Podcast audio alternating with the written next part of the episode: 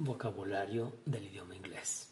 Se estima que el vocabulario del inglés a inicios del tercer milenio consiste en más de un millón de palabras, incluyendo modismos o caló, expresiones en dialectos y términos científicos y técnicos, muchos de los cuales comenzaron a emplearse apenas después de la segunda mitad del siglo XX. El vocabulario del inglés es más extenso que el de cualquier otro lenguaje, aunque el chino y el español, por ejemplo, tienen una capacidad constructiva semejante a la del inglés. Al parecer, el sueño de que muchas personas hemos tenido de que exista un idioma universal, por medio del cual todos los seres humanos podamos comunicar nuestras ideas y pensamientos, está cristalizándose a grandes pasos. Alguien que se preocupó para que esto sucediera fue Charles K. Ogden, figura muy importante de este curso, de este libro. Veamos quién fue este interesante personaje. Breve biografía de Charles K. Ogden, 1889 a 1957. Nació en Fleetwood, Lancashire, en el Reino Unido. Estudió los clásicos en Cambridge.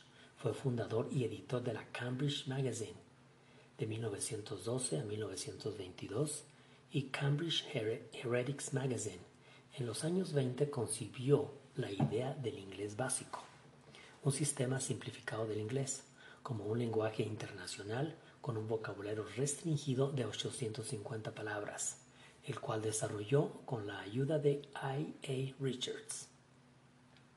Charles fue una de las más notables figuras de la vida intelectual de principios del siglo XX, distinguiéndose como filósofo, psicólogo, lingüista, editor crítico de arte, anticuario, vendedor de libros, tratante de antigüedades y experto en cajas musicales. Todo esto optando por permanecer como un observador excéntrico. Fue cotraductor del Wittgenstein Tractatus Logico Philosophicus, The Library of Psychology, Philosophy and Scientific Method y The History of Civilization Series and the Today and Tomorrow Series. Fue coautor del libro The Meaning of Meaning y organizador y fundador del Orthological Institute en 1917.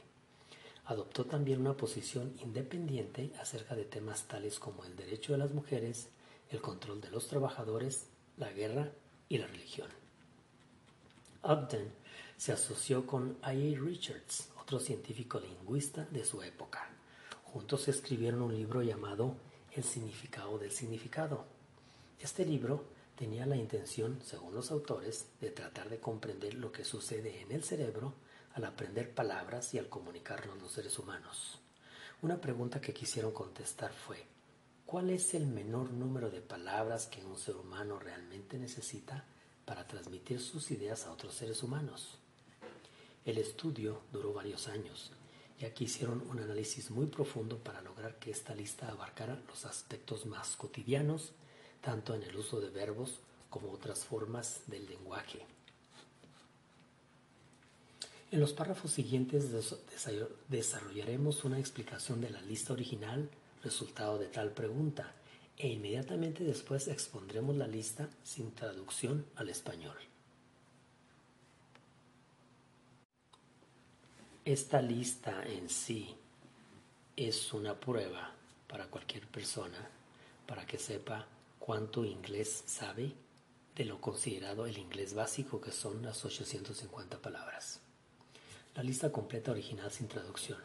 La lista original consta de las siguientes divisiones, al parecer por orden de importancia en el uso. 100 operativas, 400 generales de cosas generales, 200 de cosas objetivas, 100 de cualidades y 50 más de cualidades opuestas. Las 100 operativas son de vital importancia, ya que sirven para conectar las ideas unas con otras y de esta manera lograr más precisión y descripción en la comunicación. Las 200 de cosas que se pueden dibujar son palabras que se refieren a objetos concretos o tangibles. Las demás listas comprenden las cualidades o cosas abstractas, o sea, los adjetivos calificativos de las cosas. Esta lista original la usamos regularmente para hacer diagnósticos o pruebas a futuros aprendices del lenguaje inglés, ya que los resultados dan una idea bastante reveladora acerca del conocimiento sustancial que se posee acerca de la materia en cuestión, que es el idioma inglés.